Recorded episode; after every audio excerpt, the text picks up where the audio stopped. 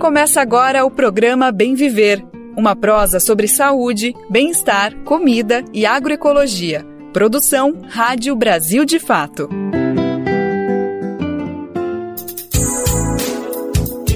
E hoje é quarta-feira, dia 15 de março de 2023. Chegamos com mais uma edição do nosso programa Bem Viver, com muito assunto importante para a gente conversar nessa edição. Eu sou Lucas Weber e vou seguir com você pela próxima uma hora e desde já agradeço demais pela sua companhia aí do outro lado. Já chegamos à metade de março, mês marcado por uma intensa agenda de lutas dos movimentos populares. A gente já teve a Jornada das Mulheres, ontem atos em memória a Marielle Franco, e hoje é um dia de mobilização na educação. E esse é um dos destaques do programa de hoje, que já está no ar. Estudantes de todo o país vão às ruas em defesa da revogação do novo ensino médio. Ainda no mês de luta das mulheres, a gente traz uma reportagem sobre desigualdade de gênero em cargos de alto escalão no Itamaraty. E tem música também no programa de hoje. Há 25 anos, o Brasil se despedia do síndico Tim Maia. Brasil de Fato, 20 anos. Apoie e lute.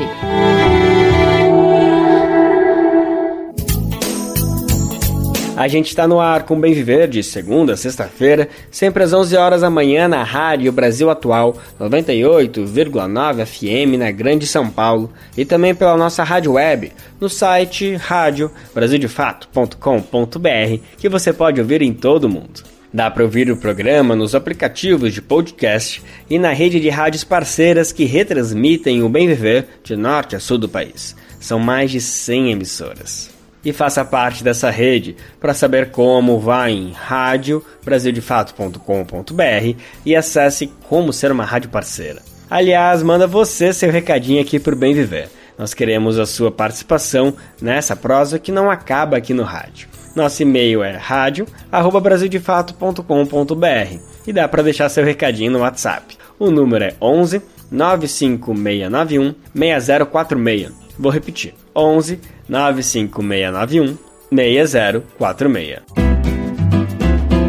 Programa Bem Viver. Sua edição diária sobre saúde, bem-estar, comida e agroecologia.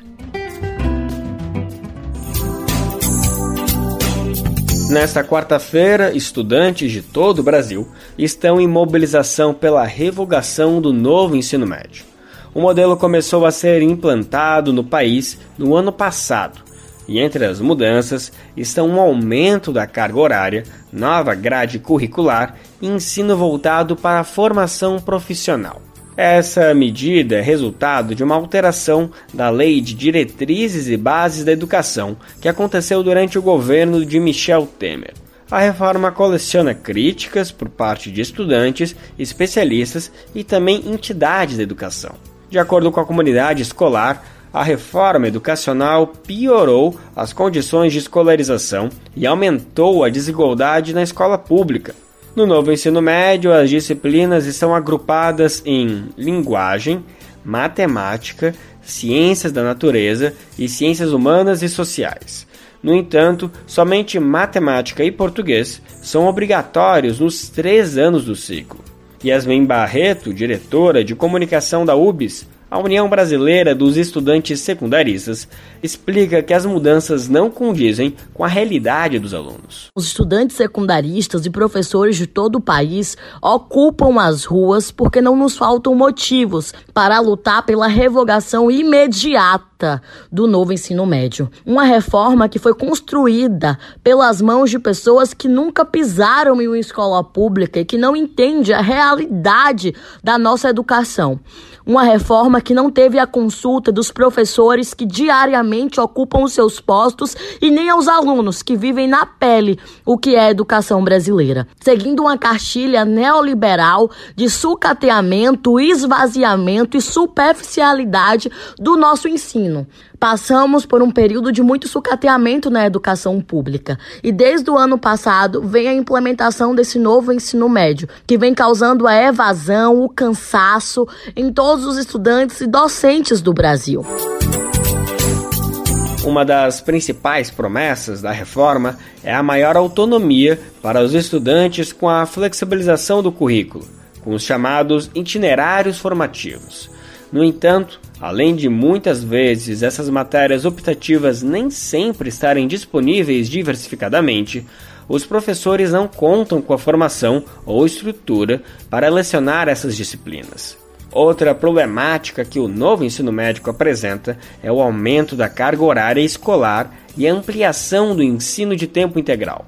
Como essa medida não garante um plano de permanência nem assistência estudantil para os estudantes em vulnerabilidade social, Yasmin Barreto alerta para o aumento da evasão escolar. Os estudantes que queiram ter acesso a itinerário X ou Y que a sua instituição de ensino não fornece vai ter que procurar outra, aumentando ainda mais a estafa e a probabilidade de evasão escolar, que já é um problema eminente no nosso país. Nós sempre falamos que um estudante que deixa de ocupar a sala de aula é uma perda para o Brasil, e o Brasil perde muito com o acentuamento da evasão escolar.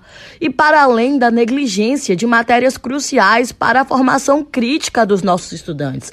Nós não somos só português e matemática. Nós queremos que a escola compreenda e abrace a nossa pluralidade.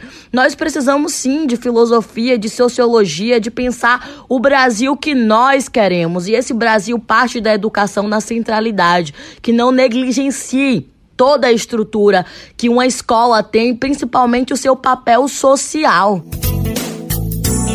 o Ministério da Educação abriu uma consulta pública para avaliação e reestruturação da Política Nacional do Ensino Médio. A portaria foi publicada na última quinta-feira no Diário Oficial da União e dá prazo de 90 dias para manifestação, isso com possibilidade de prorrogação. Após o prazo de manifestações, a Secretaria de Articulação com Sistemas de Ensino terá 30 dias para elaborar o relatório final a ser encaminhado ao ministro da Educação, Camilo Santana. De acordo com o MEC, o objetivo da consulta é abrir diálogo para a coleta de subsídios para a tomada de decisão do Ministério da Educação acerca dos atos normativos que regulamentam o novo ensino médio. Valorizar a educação é também reconhecer aqueles e aquelas que dedicaram a vida a ensinar. Uma dessas pessoas é o pernambucano Paulo Freire, o patrono da educação brasileira. O intelectual é um dos autores mais lidos e celebrados da pedagogia mundial pelo seu método de alfabetização. Uma das novidades da proposta do educador era a utilização de palavras comuns ao cotidiano como ponto de partida para alfabetizar trabalhadores e trabalhadoras. Se lá fora Paulo Freire é celebrado, por aqui o educador é alvo de críticas por propor uma pedagogia emancipadora. Essa resistência às ideias de um dos mais influentes pensadores brasileiros foi escancarada mais uma vez nessa semana. Uma estação de metrô em São Paulo, que seria batizada com o nome do pedagogo, vai homenagear Fernão Dias o mesmo que dá nome a uma importante rodovia do país que liga São Paulo a Minas Gerais. Apesar de famoso no estado, o que muita gente não sabe é que se trata de um bandeirante com trajetória ligada à exploração de indígenas. Vamos saber mais sobre essa decisão, que tem aval do governador Tarcísio de Freitas, com o repórter Paulo Motorim. Com aval do governador Tarcísio de Freitas, do Republicanos, o metrô de São Paulo decidiu alterar o nome da futura estação da linha 2 verde de Paulo Freire para Fernão Dias. A decisão foi tomada por dirigentes da empresa controlada pelo governo paulista em janeiro de 2023, após uma pesquisa de opinião com moradores de regiões próximas à estação.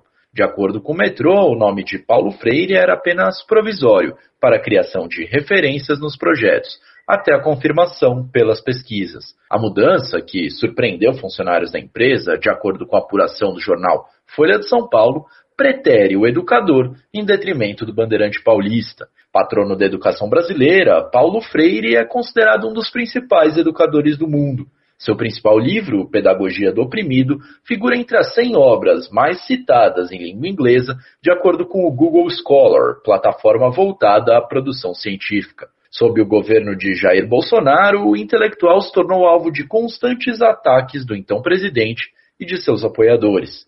Ainda durante a campanha à presidência, Bolsonaro afirmou que pretendia excluir os métodos de Freire das escolas. Já o bandeirante Fernão Dias teve uma trajetória atrelada à exploração de indígenas. A futura estação está prevista para ser construída em um ponto da Avenida Educador Paulo Freire, na capital paulista, próximo à rodovia Fernão Dias. O metrô justifica a medida, afirmando que o nome de Fernão Dias teve 57% das preferências na pesquisa, ante 29% de Paulo Freire e 14% de Parque Novo Mundo. A mudança de nome gerou polêmica e críticas de grupos ligados à educação e aos direitos humanos. Eles lamentaram a escolha em detrimento de Paulo Freire, símbolo da luta pela educação popular e pela democracia. Em nota, o metrô afirmou que a mudança já foi oficializada e que a estação será inaugurada em breve. De Brasília, da Rádio Brasil de Fato, Paulo Motorim. Quem está com a gente com frequência no Bem Viver deve se lembrar que no começo da semana a gente trouxe um assunto bem brasileiro. Falamos sobre o feijão esse alimento super típico, basicamente um patrimônio cultural do Brasil, está diretamente relacionado com a história do país. Mas, infelizmente, a gente trouxe esse tema por um mau motivo. Uma pesquisa realizada na Universidade Federal de Minas Gerais aponta que o feijão está cada vez mais longe do prato do brasileiro e da brasileira. O trabalho realizado na UFMG aponta que até 2025 o feijão deve deixar de ser comido regularmente no país. A conclusão se baseia em dados coletados pela pesquisadora Fernanda Serra, que analisou números desde 2007 e vem percebendo uma redução sistemática de lá para cá. Os detalhes da pesquisa estão no nosso site e também na edição de segunda-feira do Bem Viver. Quem quiser saber, pode acessar por lá. Mas para o programa de hoje, vamos avançar nesse debate. A nossa repórter Nara Lacerda se aprofundou na história do feijão para resgatar como começou esse casamento do alimento com o povo brasileiro, como ele surgiu e como ele se popularizou, e mais, o que pode significar culturalmente perder esse elemento tão típico do nosso dia a dia. Quem respondeu todas essas questões foi a historiadora Joana Monteleone. Ela pesquisa e leciona sobre as tradições alimentares brasileiras. Vamos conferir agora a prosa das duas. A gente vai conversar agora com a nossa queridíssima ex-colunista, mas eterna colunista, Joana Monteleone, e o nosso assunto é o feijão. A gente chamou a Joana aqui porque quem acompanha o Brasil de fato e o Bem Viver há tempos sabe do currículo dela para falar sobre a história da alimentação no Brasil e a gente quer falar um pouco sobre a história desse grão que é tão consumido no Brasil, porque recentemente você teve contato com essa notícia aqui no Bem Viver, no Brasil de Fato, a gente teve acesso a uma pesquisa que indica que o consumo está caindo e pode deixar de ser um consumo regular até 2025. Um alimento importantíssimo para a nossa história nutricional e também para a nossa cultura. Está até na arte aí sendo citado, né, Joana? Não dá para dizer que o, o feijão não é protagonista de muita coisa no Brasil pelo menos nos últimos dois séculos por aí, né? Obrigada, viu, por estar aqui com a gente.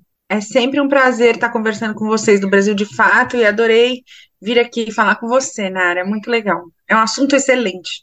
Joana, vamos tentar entender como é que o feijão primeiro chegou a ser esse protagonista no, no, nosso prato, a ponto de ser um dos três alimentos mais consumidos no Brasil, tá junto com o café e o arroz. É, como é que essa mistura, que é uma mistura nutricionalmente perfeita, né? É, é, isso é muito falado no campo da nutrição, no campo da saúde. Como é que essa mistura chegou ao nosso prato? Bom, existem relatos que existiam feijões indígenas e tal, e o feijão sempre foi um alimento muito consumido na Europa, é, na, na Península Ibérica, nos países latinos. Feijão sempre foi um, um, um alimento importante para essas populações. A gente vê um aumento significativo de plantações de feijão aqui e do gosto pelo feijão nas populações brasileiras a partir do século XIX. E com o passar do século XIX e, e a chegada também de mais populações vindas de fora, o feijão se ele se espalha como um, uma preferência nacional. A gente vai ver feijão em muitos lugares, é, quando os restaurantes também se tornam lugares de alimentação importantes, também no século XIX, a gente vê que eles anunciam os cardápios nos jornais. E a gente vê coisas muito interessantes. Por exemplo, a gente vê anúncios de feijoada no Rio de Janeiro. E, e, feijoadas em dias em que a gente acha que é dias de feijoada mesmo. No Rio, feijoada é quarta, sexta, né? Aí em São Paulo é no sábado, mas você vê anúncios anunciando feijoadas na sexta-feira, feijoadas completas, ou seja, com tudo que poderia ser. Então, essa ideia que o feijão estava é, disseminado pelo gosto da população mesmo, e cada vez que se passa mais o século, se dissemina mais esse gosto pelo feijão. Sabe, nas nossas pesquisas para essa conversa, para conversar um pouquinho sobre o feijão, que a gente sabe que é um alimento muito importante no Brasil, é, a gente chegou a, a duas informações muito interessantes. A primeira é de que lá no comecinho, décadas depois da invasão portuguesa, no comecinho de Salvador, havia a venda de feijão em vagem ou seco nas feiras, embora o consumo não fosse tão popularizado. E quem provia é, é, é a venda, o escambo, né? Quem provia esse produto, assim como quase todos os outros produtos alimentares na época, eram os indígenas. Então, nessa ocasião, os responsáveis pelas lavouras de feijão que hoje são tão significativas para o Brasil eram, eram as nossas populações originárias. E tempos depois, quando ele ainda não era tão famoso, mas já estava no prato de muita gente, o feijão era cultivado nas roças domésticas, assim, nos sítiozinhos, nas casas. Então, eram as mulheres as responsáveis pela lavoura. Cara, eu achei isso, olha, quem, quem acompanha o BVV sabe da minha emotividade, mas eu achei tão legal que esse grão tenha chegado até essa configuração atual pelas mãos, por essas duas mãos que hoje estão tão apartadas de direitos, né, Joana? Achei incrível essa história. E aí a gente vem a descobrir que, além de tudo, ele tem um valor nutricional muito importante para a nossa formação como povo também, né? É um dos alimentos mais mais ricos, né, o feijão, e que se tornou parte da nossa identidade, né? Ser brasileiro é comer feijão. E, e, que teve um momento da história do país em que se, se acordou que o feijão era, e a feijoada eram a cara desse país, e que nós brasileiros nos víamos como comedores de arroz e feijão. Então, uma das partes das, da identidade nacional foi é, procurar o que comemos e quando se voltou-se para o que comemos, comemos arroz feijão. Então, arroz feijão faz parte do ser brasileiro.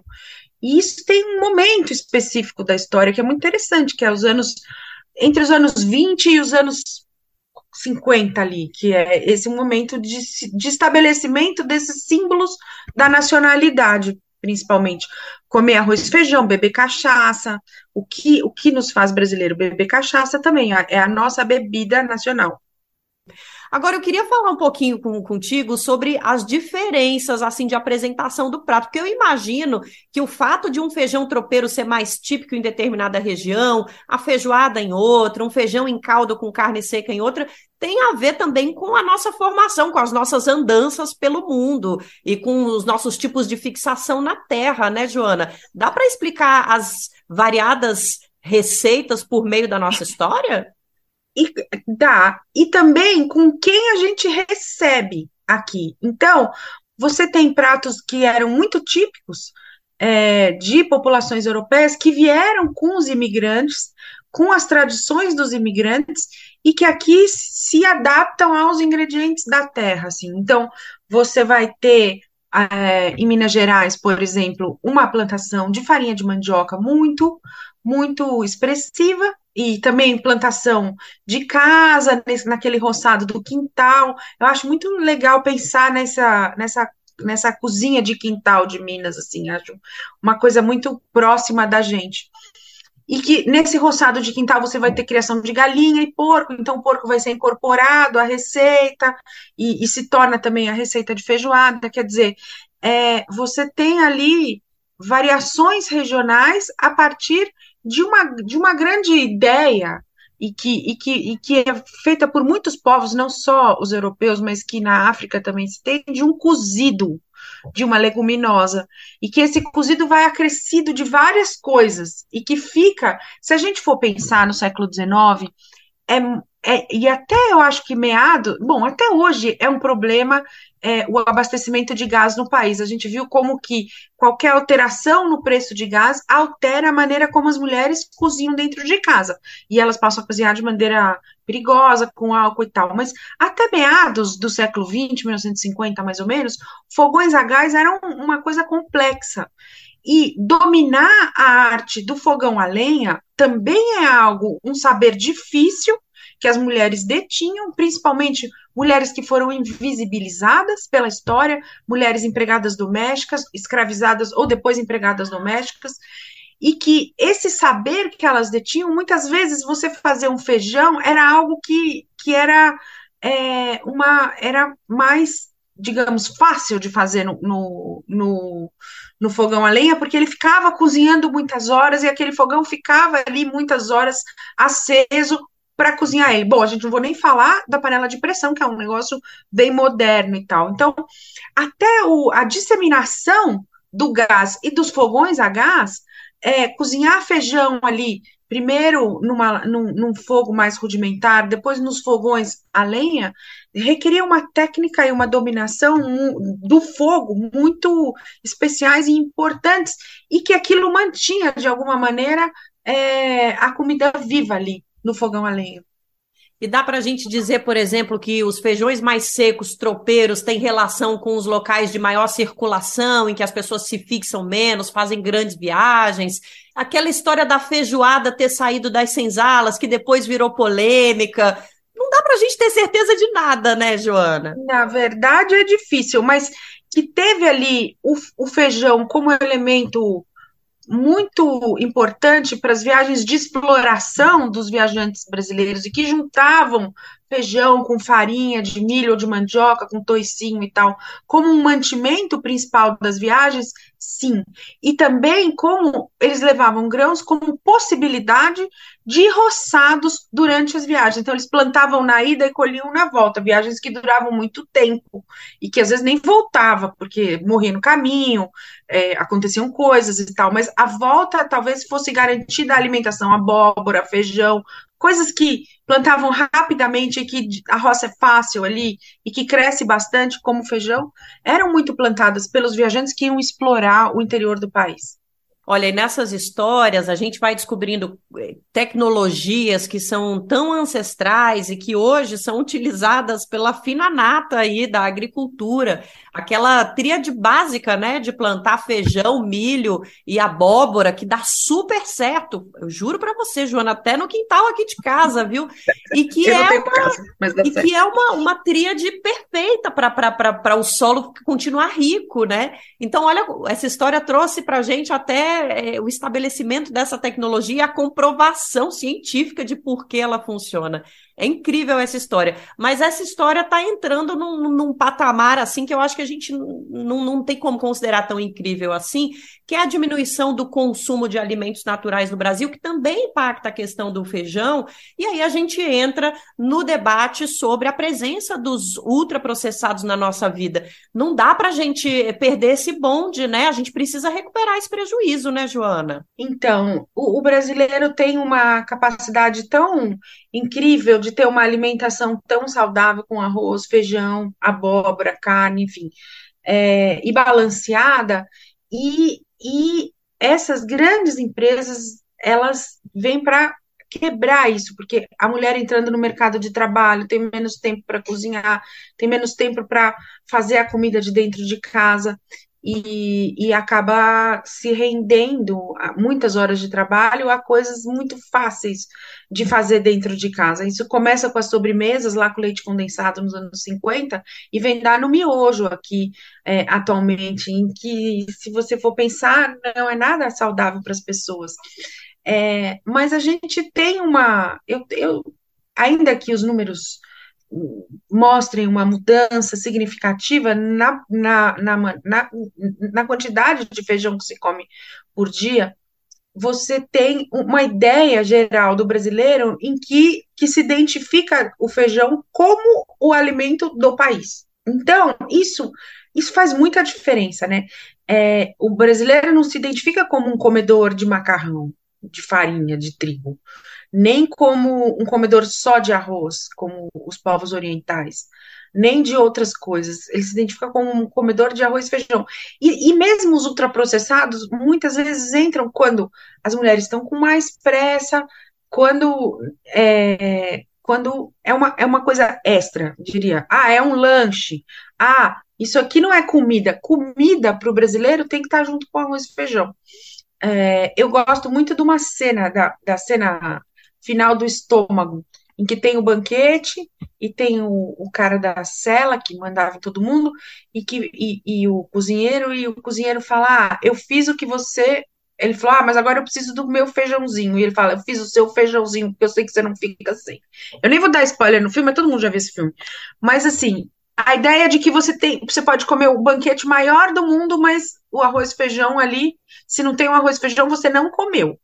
É, é essa ideia bastante forte dentro do brasileiro. Então, eu imagino que também as flutuações de preço sejam muito importantes para o brasileiro comprar feijão e comer.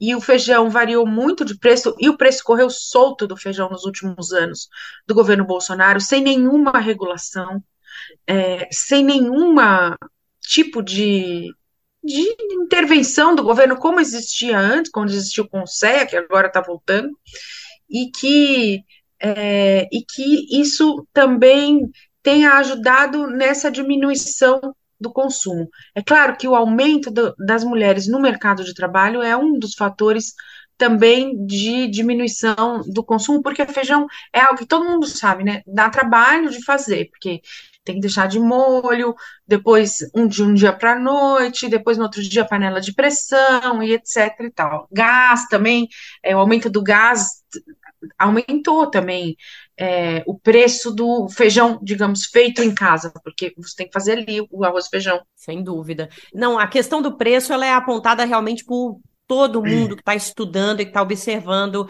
essa área. E, gente, quando a gente fala que isso tem relação com a entrada das mulheres no mercado de trabalho, a gente não está falando para as mulheres voltarem para casa, não. A gente está falando que você que está aí nos ouvindo e é homem, aprenda a fazer feijão. Esse alimento isso. que trouxe o nosso povo até aqui. Você precisa saber. É. Cozinhar feijão faz parte da sua história, cara. Então, o que a gente quer é que. E um arroz, mundo... feijão fresquinho. Olha, eu gosto arroz, feijão e ovo. Nossa, é, das é, coisas que eu mais é, gosto é básico, né? É básico para a sobrevivência da família brasileira. Então, gente, é, colocar o feijão de volta na nossa dieta e manter essa bandeira de que nós somos um povo comedor de feijão. É isso, é né, gosto, Joana? É.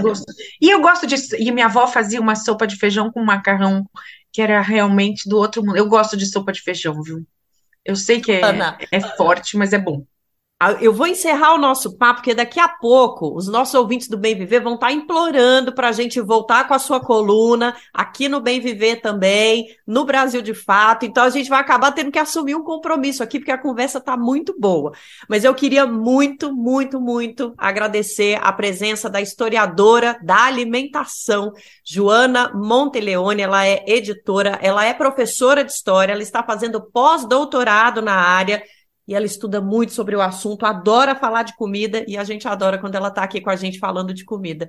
Valeu, Joana, até a próxima, viu? Que seja breve. Ah, foi bom, Nara. Quando vocês quiserem, estou de volta. Tamo junto, então. E valeu você também que está ouvindo a gente, viu? E aqui de São Paulo, da Rádio Brasil de Fato, Nara Lacerda. A gente reforça o agradecimento a Joana Monteleone e também a óbvia Nara Lacerda que garantiu esse material aqui pra gente. Lembrando que essa conversa é a segunda parte de um debate sobre o futuro do feijão no Brasil. Uma pesquisa realizada na UFMG demonstrou que o alimento está se afastando do prato do brasileiro e da brasileira.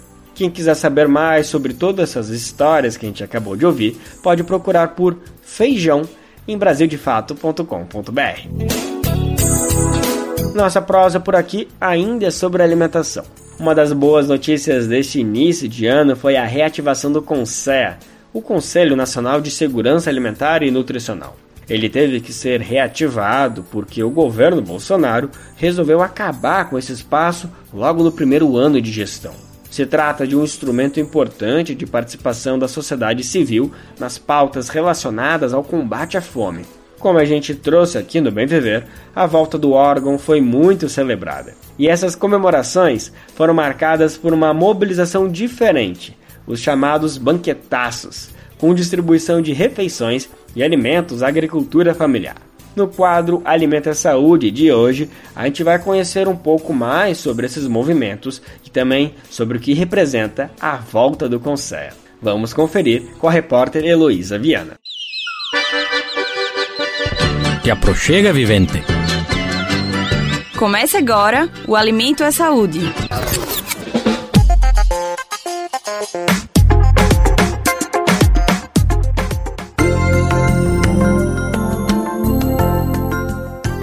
Foi assim, com comida farta, que movimentos sociais e integrantes da sociedade civil celebraram a recriação do Conselho de Segurança Alimentar, extinto por Bolsonaro em 2019. Elisabetta Recine, professora de nutrição da Universidade de Brasília e presidenta do CONSEA entre 2017 e 2019, comenta sobre o assunto. Ela tem muitos significados. O primeiro significado dela é que nós vamos ter finalmente de novo e voltando um espaço dentro do governo federal para fazer com que a agenda de combate à fome e garantia da alimentação adequada e saudável seja um espaço legítimo de diálogo entre os diferentes setores da sociedade civil e os diferentes setores do governo.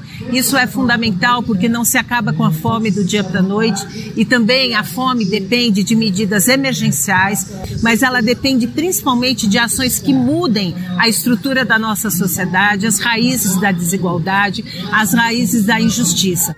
O banquetaço, que ocorreu pelo menos em 40 cidades, em 19 estados do país, distribuiu refeições preparadas com produtos da agricultura familiar e agroecológica. O movimento, que tem como slogan Um prato cheio de justiça social, contou também com distribuição de hortaliças, roda de debate e apresentação artística.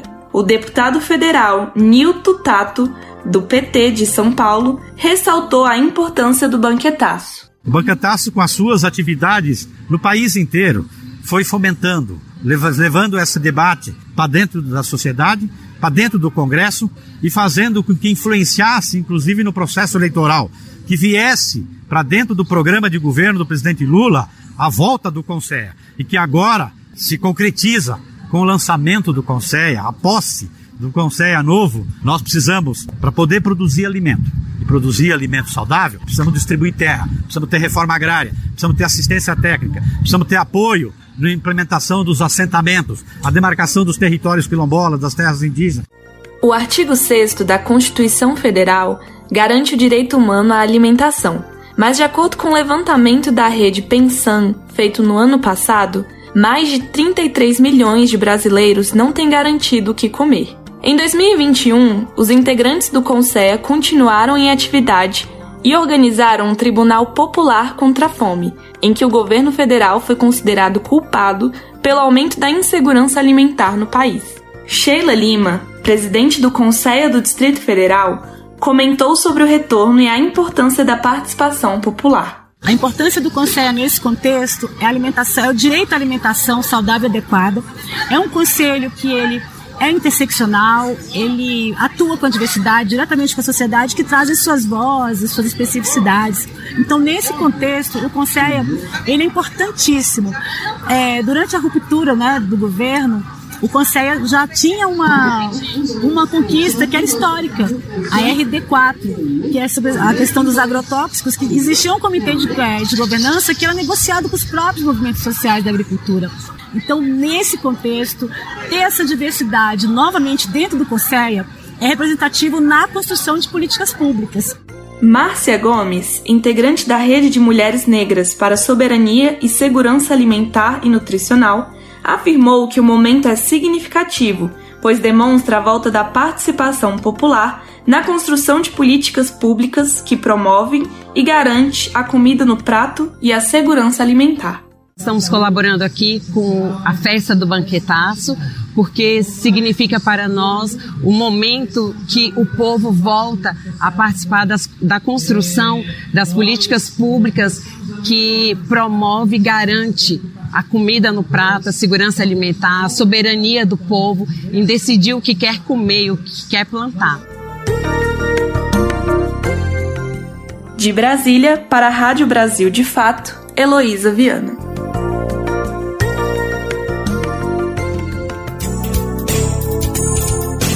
O mês de março marca a jornada de luta das mulheres. Apesar de todos os avanços conquistados ao longo de muitos anos e muitos espaços, elas ainda são minoria. Um deles é a carreira diplomática. Essa é uma área que parece mais distante pra gente, porque não é todo dia que a gente cruza com um ou com uma diplomata por aí. São aquelas pessoas que trabalham com relações internacionais. Sabe quando você ouve falar no Itamaraty? Então, esse é um órgão responsável por assessorar o presidente da República na formulação, no desempenho e no acompanhamento das relações do Brasil com outros países e organismos internacionais. E nesse meio, as mulheres são minoria. Embora representem 23% da diplomacia brasileira, elas chefiam apenas 19 embaixadas do Brasil em todo o mundo, especialmente em postos de menor relevância. Um problema histórico do Itamaraty que a Associação de Mulheres Diplomatas do Brasil luta para corrigir durante o governo Lula, embaladas pelo discurso pela paridade de gênero defendida pelo próprio presidente. O repórter Alex Mirkan preparou uma reportagem sobre o tema que a gente confere agora. O governo Lula está tentando promover uma guinada na forma como o país se projeta para o exterior. A volta ao tabuleiro global, no entanto, também deveria ser acompanhada de mudanças internas mais profundas. É o que reivindica a Associação das Mulheres Diplomatas do Brasil, fundada oficialmente em janeiro deste ano, mas que soma mais de 10 anos de atuação informal. Na primeira semana de março, elas estiveram no Palácio do Itamaraty, em Brasília, para apresentar algumas propostas. Presidenta da associação, a subchefe da representação do Itamaraty em São Paulo, Irene Vida Gala, conta qual foi a principal bandeira levantada. Então, a gente tem pela primeira vez uma secretária-geral, que é altamente louvável. Nós temos 30% dos cargos de secretaria, o que é mais do que na gestão anterior, mas que está muito aquém do que a gente acha que seria razoável num governo Lula que tem uma busca por mulheres em posições de chefia. Maior Fole, cofundadora da plataforma Cipó, Instituto de Pesquisa sem fins lucrativos dedicado a questões de clima, governança e relações internacionais, também constata. As secretarias que compõem o gabinete do ministro Mauro Vieira só tem três mulheres de dez. É, assim, é, de fato, é muito pouco, porque significa que as nossas relações bilaterais, os nossos interesses no exterior estão sendo liderados por homens, a despeito do excelente trabalho que muitas mulheres fazem em cargos de menor visibilidade. Outro ponto que é importante ressaltar é também a questão racial. São poucas mulheres, mas são menor, menos ainda mulheres negras, inclusive homens negros também. O Brasil tem muito a fazer. Assim como parte da esquerda, o grupo de diplomatas achou que Lula desperdiçou a oportunidade de nomear uma mulher para o cargo de chanceler, mantendo o Brasil como o único país das Américas nesse jejum. O cargo ficou com o experiente Mauro Vieira, que ampliou a presença feminina na chefia de embaixadas mundo afora. De 14 foram para 19. Mesmo assim, o número representa 14,6% do total, muito longe da paridade de gênero. Irene propõe. Neste percurso, é natural que a gente pense em cotas, onde a gente vai dizendo: vamos aumentar a cada um ano, a cada seis meses, vamos caminhar no sentido de que, ao final dessa gestão de quatro anos, a gente tem alcançado, por exemplo, paridade na entrada no Rio Branco, aumentos de DAS para mulher no percentual de X%, porque hoje nós só somos 23% da carreira. Existe ainda um problema mais profundo. Diferente de outros ministérios, o Itamaraty é mais impermeável a mudanças de governo e de direção, uma característica que o torna menos volúvel a governos autocráticos, mas que alimenta o elitismo e a passagem de bastão de pai para filho. Quadro que não sofreu alterações, mesmo quando o número de diplomatas disparou nos dois primeiros governos Lula. Maiara identifica. Ainda não há um sistema muito bem definido das rotatividades. Então você vê que alguns embaixadores estão na posição há duas, três décadas. São pessoas que vão rodando entre ONU, Londres, Paris e eles vão dominando essas áreas, então torna quase que inviável que essas pessoas, que essas mulheres acedam. Irene lamenta ter que lutar por maior acesso. É isso que explica uma tradição de reverência aos sobrenomes diplomáticos e dos círculos de poder que se formam nessa sociabilização masculina, o que a tradição da literatura de gênero fala tanto. Depois de quatro anos que nós vivemos um momento muito obscuro no Itamaraty, nós, mulheres diplomatas, estamos muito empolgadas com a nova política externa, que se relança no sistema internacional. Então, a gente fica muito constrangida de ter que romper esse tom de festa e de construção para fazer uma denúncia num aspecto muito particular, que é a construção da, de uma política de paridade. Há quem se inspire em exemplos de grandes mulheres que fizeram história na diplomacia brasileira. Berta Luz, que teve voz ativa na construção da ONU nos anos 40, e as atuais Maria Luísa Viotti, indicada para a importante embaixada de Washington, e a própria secretária-geral das Relações Exteriores, Maria Laura da Rocha é o caso de Maiara. Se a gente tivesse mais mulheres nessas posições de visibilidade, se a gente tivesse mais mulheres dando discurso na ONU, uma mulher ministra, eu não tenho a menor dúvida que muito mais meninas, mulheres adolescentes e, e mulheres jovens, elas olhariam a carreira diplomática como uma oportunidade, como uma possibilidade. De Brasília para a Rádio Brasil de Fato, Alex Mirkan. E nesta quarta-feira tem mobilização dos servidores e servidoras da FUNAI, a Fundação dos Povos Indígenas. A antiga Fundação do Índio foi um dos órgãos que mais sofreram com o sucateamento promovido pelo governo de Jair Bolsonaro. A categoria reivindica melhores condições de trabalho, com plano de carreira e abertura de concurso público, além da retomada de políticas indigenistas no país. O repórter Murilo Pajola está por dentro e traz detalhes para a gente agora. Os servidores da FUNAI começaram o ano mobilizados pelo fortalecimento do órgão após anos de sucateamento, principalmente sob a presidência de Jair Bolsonaro.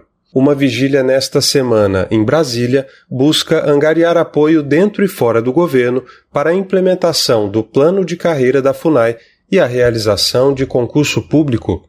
A vigília é o segundo ato realizado pelos servidores neste ano e está marcada para esta quarta-feira, dia 15, na esplanada dos ministérios, em frente à sede do Ministério da Gestão e da Inovação em Serviços Públicos.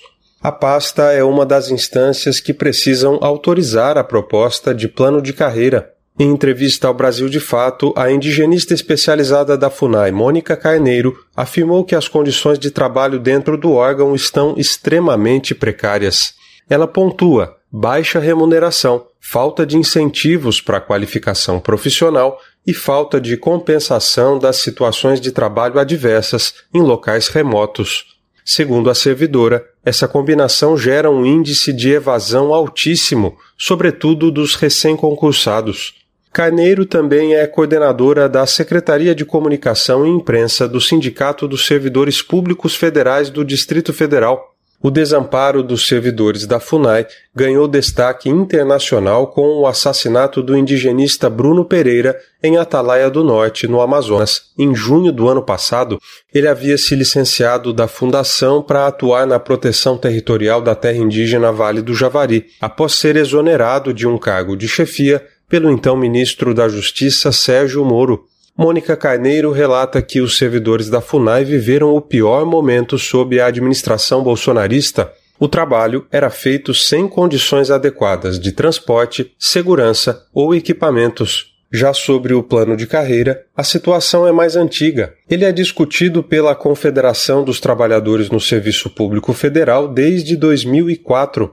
A categoria pede agilidade na tramitação da proposta, já que o prazo para inserção na lei orçamentária anual termina em maio. Antes, o plano de carreira precisa passar por análises técnicas da Advocacia Geral da União da Casa Civil e do Ministério do Orçamento e Planejamento. Depois, segue para aprovação no Congresso.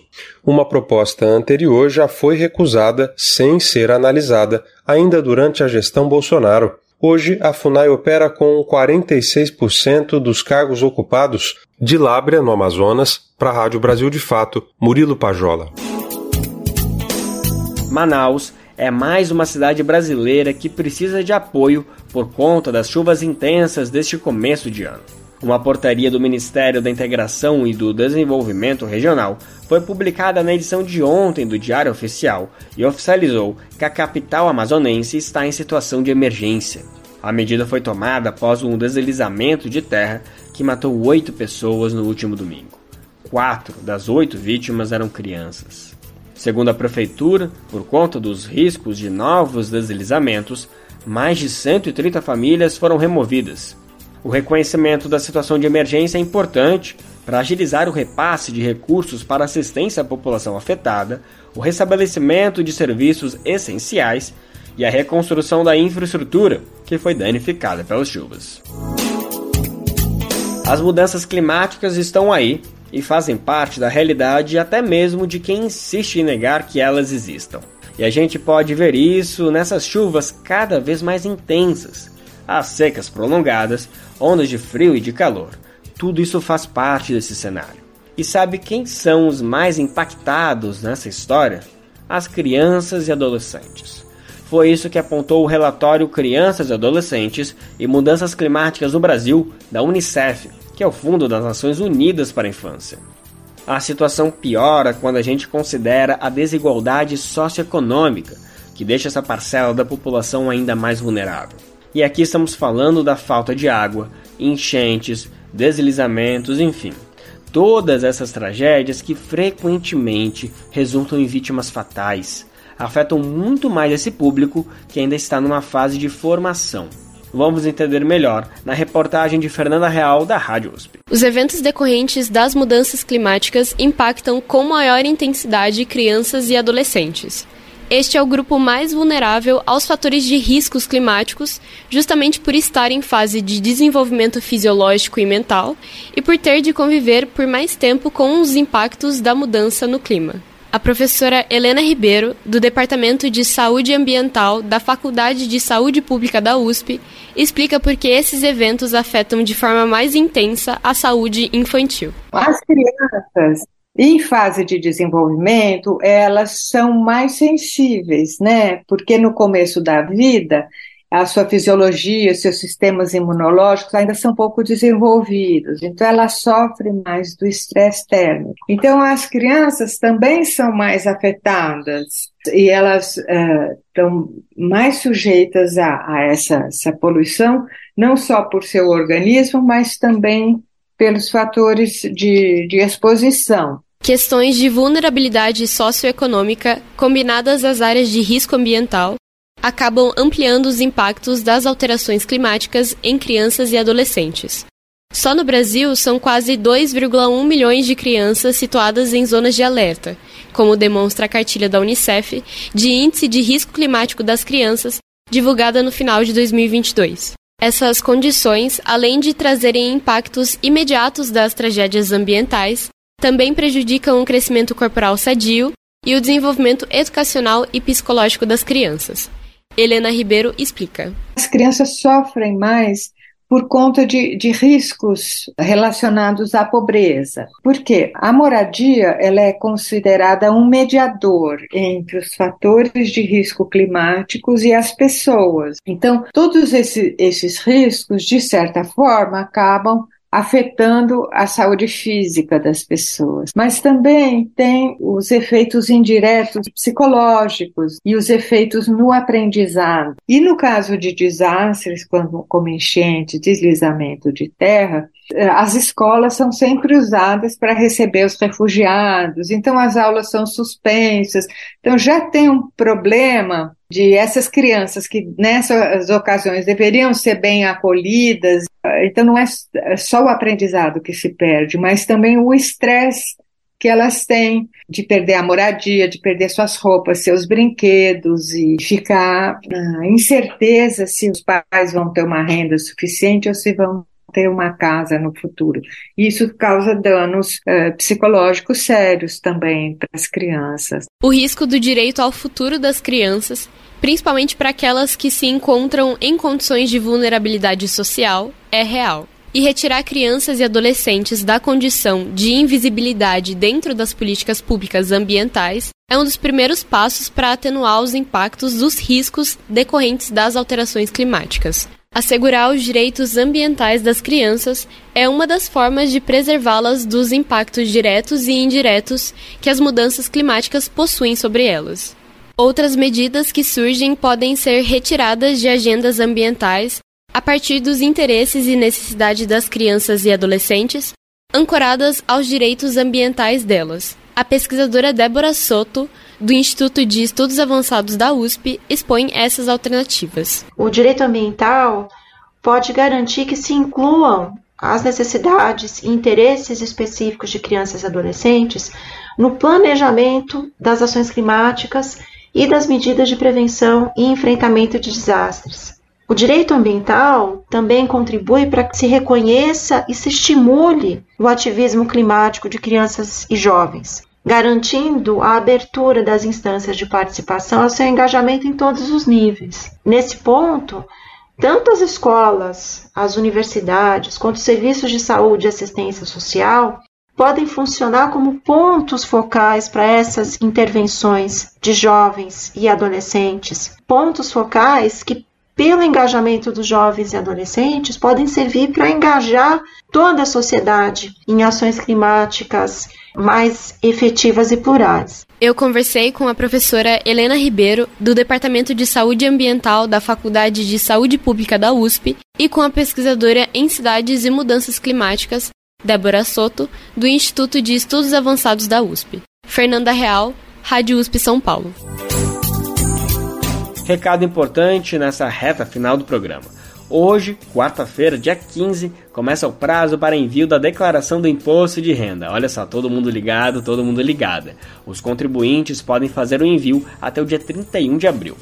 Vamos saber quem precisa declarar e quais são as regras este ano com Douglas Matos. Entre os dias 15 de março e 31 de abril, todos os brasileiros que receberam em 2022 mais de R$ 28.559,70 deverão declarar o imposto de renda, ou seja, independentemente de a pessoa ser assalariada, aposentada ou pensionista do INSS, se o valor de rendimentos tributáveis alcançou esse limite, a pessoa deve acertar as contas com o leão. No caso de quem teve uma renda anual em 2022 abaixo desse valor, ao mesmo tempo em que possui bens que somam mais de 300 mil reais, também deve declarar. No entanto, se o aposentado ou pensionista do INSS tiver mais que 65 anos, o valor mensal de isenção muda vai para R$ 3.807,96. Além disso, é importante ressaltar que o valor recebido pelo INSS não entra na tributação do imposto de renda,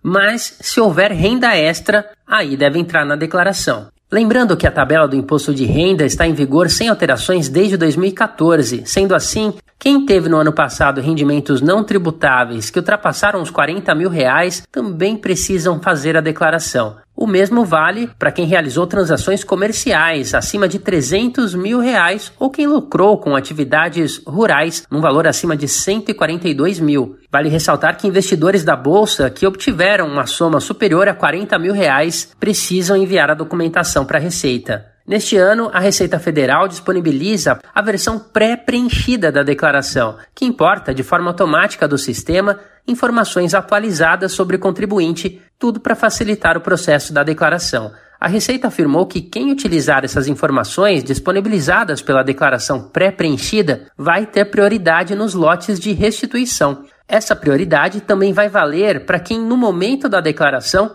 optar por receber a restituição do imposto via Pix. De São Paulo, da Rádio Brasil de Fato, com reportagem de Mariana Lemos. Locução: Douglas Matos.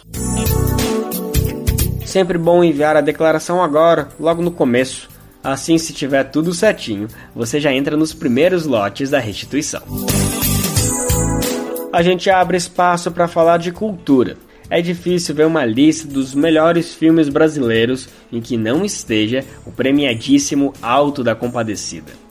O longa foi lançado há 13 anos e é conhecido por praticamente todo o público brasileiro, mesmo pelos mais jovens. E nesses últimos dias, uma notícia deixou os fãs de Chicó e João Grilo numa animação só.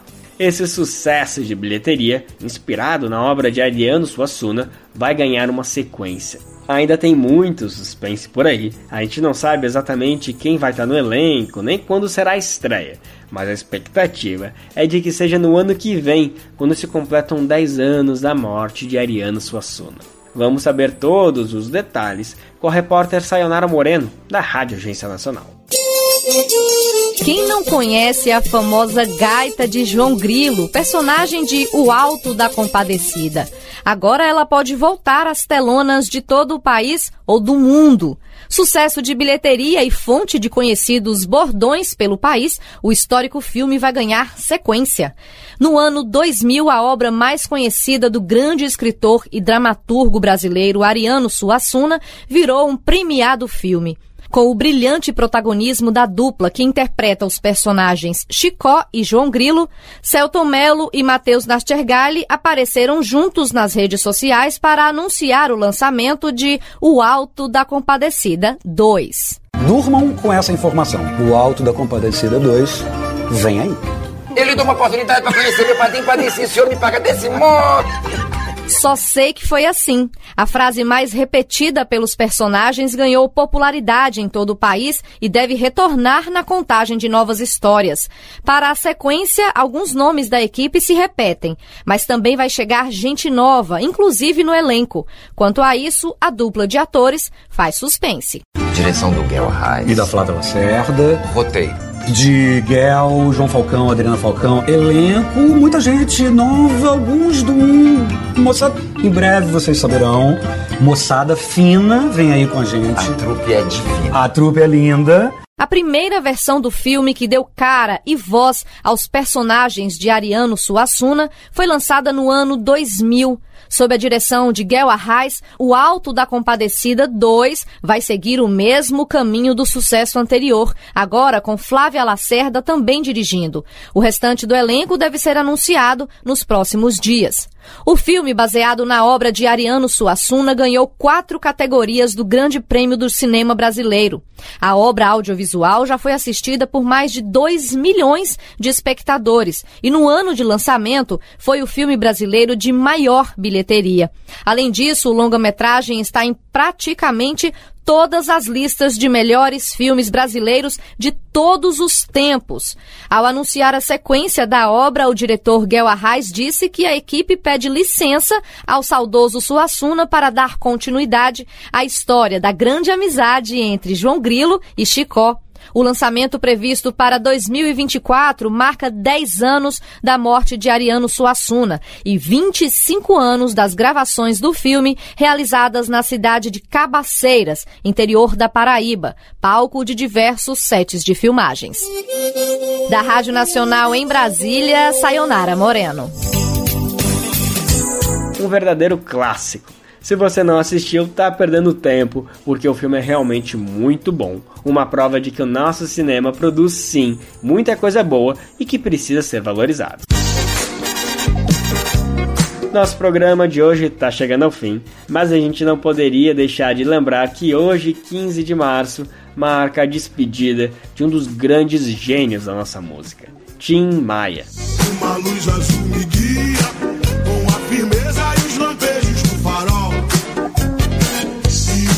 O síndico, como era conhecido, nos deixou há exatos 25 anos. E é com ele que a gente encerra o Bem Viver de hoje, ao som de Descobridor dos Sete Mares, lançado em 1983.